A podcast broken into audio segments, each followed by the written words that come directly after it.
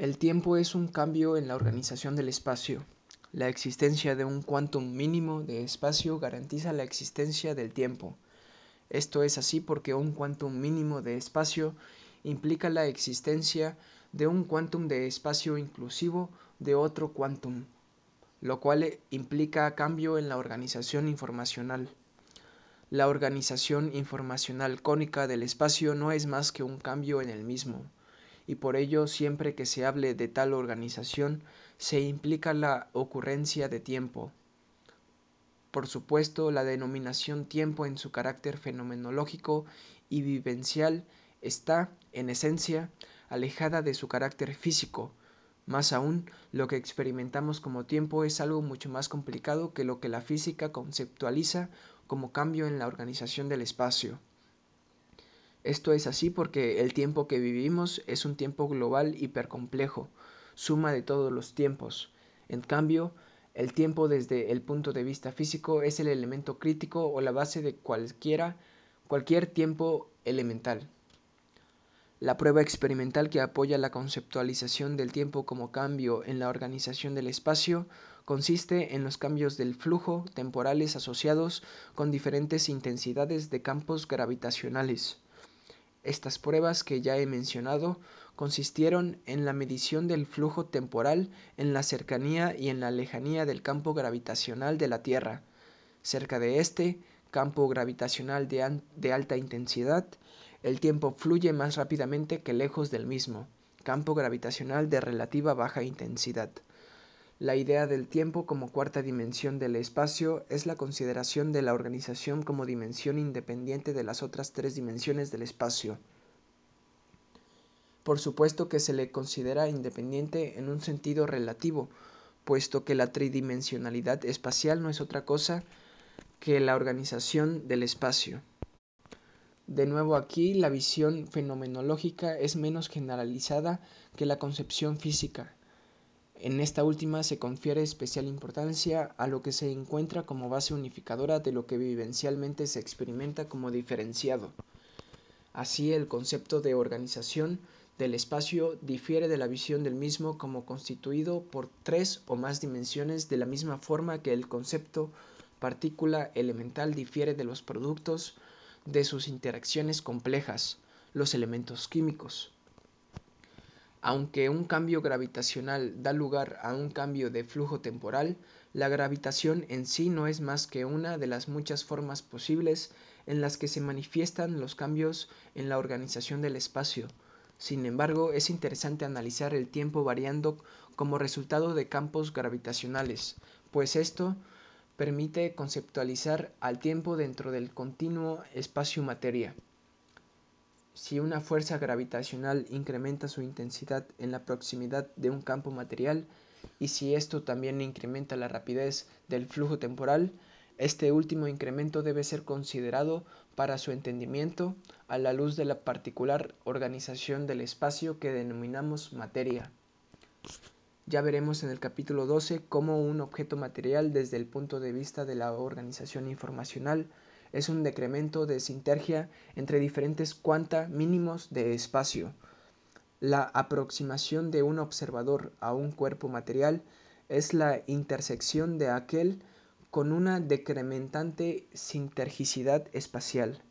Si el tiempo fluye más rápidamente cerca de un cuerpo material y si este último es un decremento de sintergia en la organización espacial, entonces el cambio organizacional determinante de un incremento en el flujo temporal es precisamente el flujo sintergista del continuo espacio-materia. Habrá mayor sintergia mientras exista mayor redundancia de cuanta, menores dimensiones y mayor contenido informacional en cada quantum. La cantidad de contenido informacional es la medida más cercana a la sintergia. Si un espacio contiene menor redundancia de cuanta, mayores dimensiones en cada uno y menor contenido informacional, su sintergia será, será menor y muy cercana a la de la materia. En un espacio en el cual cada quantum mínimo difiera del resto, el tiempo no fluye en ninguna dirección. En un espacio de alta sintergia en el cual cada quantum sea idéntico al resto, el tiempo no existe. Es en la transición organizacional sintergista global en donde se puede hablar del flujo temporal y de la existencia del tiempo. Es interesante meditar acerca del fuego en este contexto. Al hablar de transición organizacional global, me refiero a cualquier serie algorítmica capaz de representar matemáticamente el espacio con diferentes grados de sintergia. Una serie algorítmica es la misma organización cónica inclusiva del espacio. Es importante hacer hincapié en que con algoritmo me refiero a medida de organización.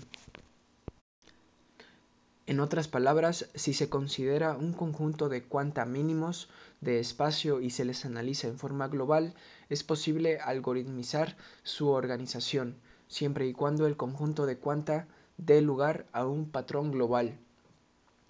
Mientras menos intergista sea el lugar del espacio que se quiera algoritmizar, más fácil será obtener su algoritmo.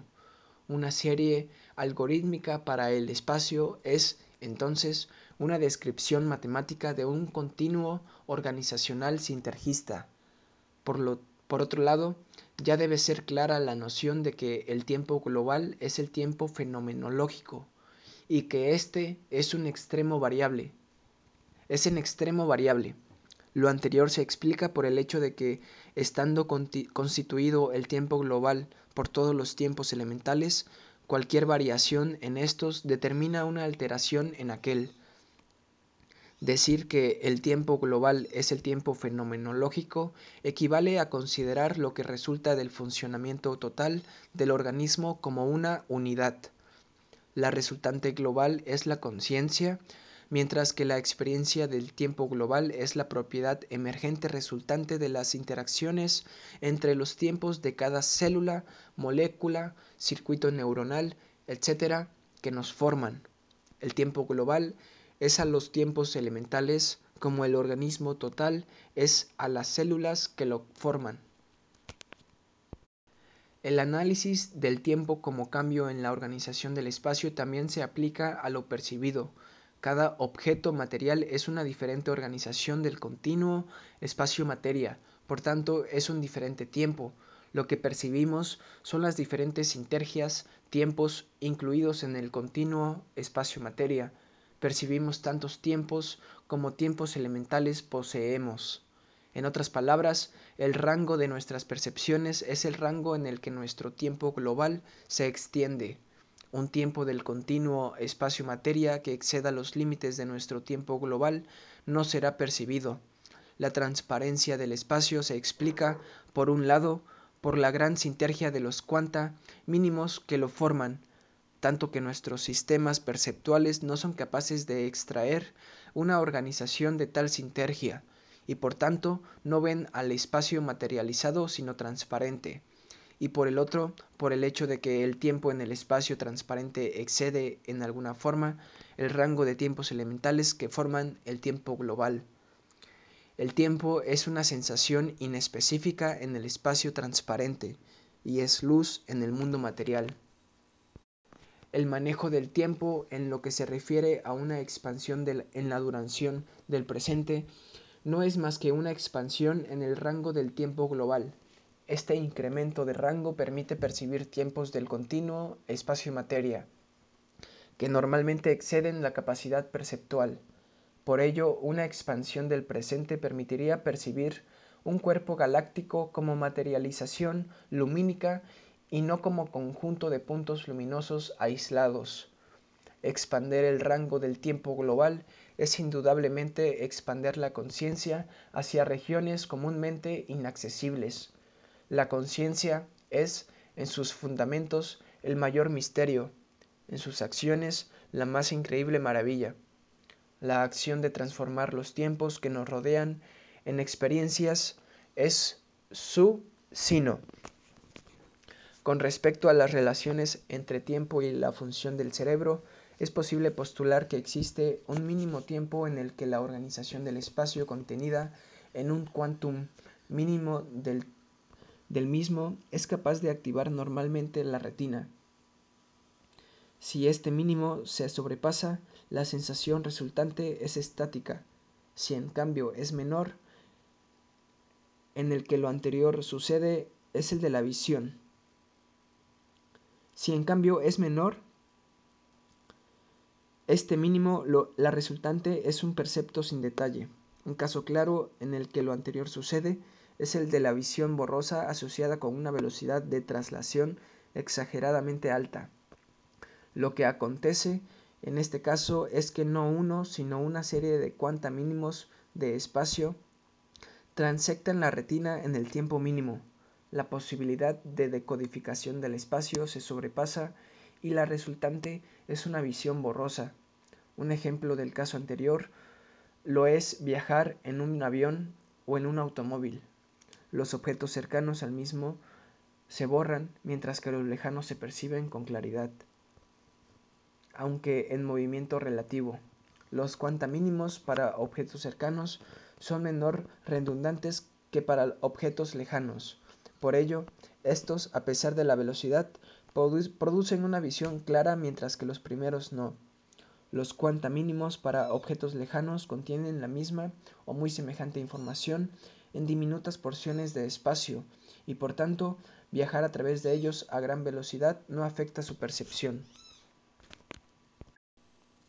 Los cuanta para objetos cercanos cambian de porción a porción de espacio y por tanto viajar a través de ellos a gran velocidad equivale a la presentación por debajo del mínimo tiempo necesario para una decodificación adecuada.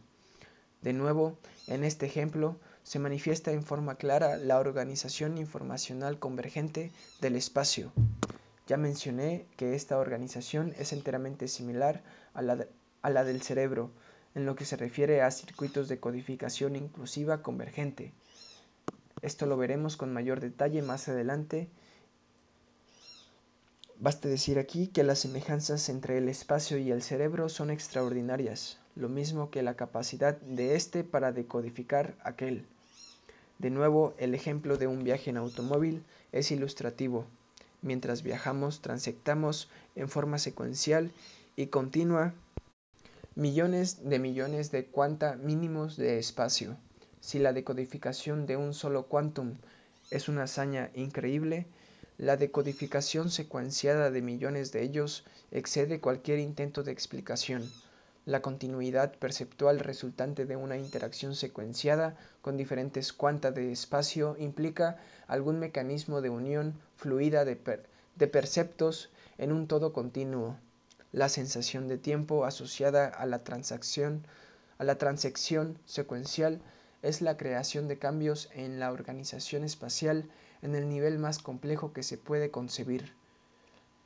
La tal decodificación de secuencias de cuanta es, en nuestro actual nivel evolutivo, una actividad automatizada, aunque seguramente en otra época no lo fue. Todo esto nos habla de nuestra maravilla como creadores.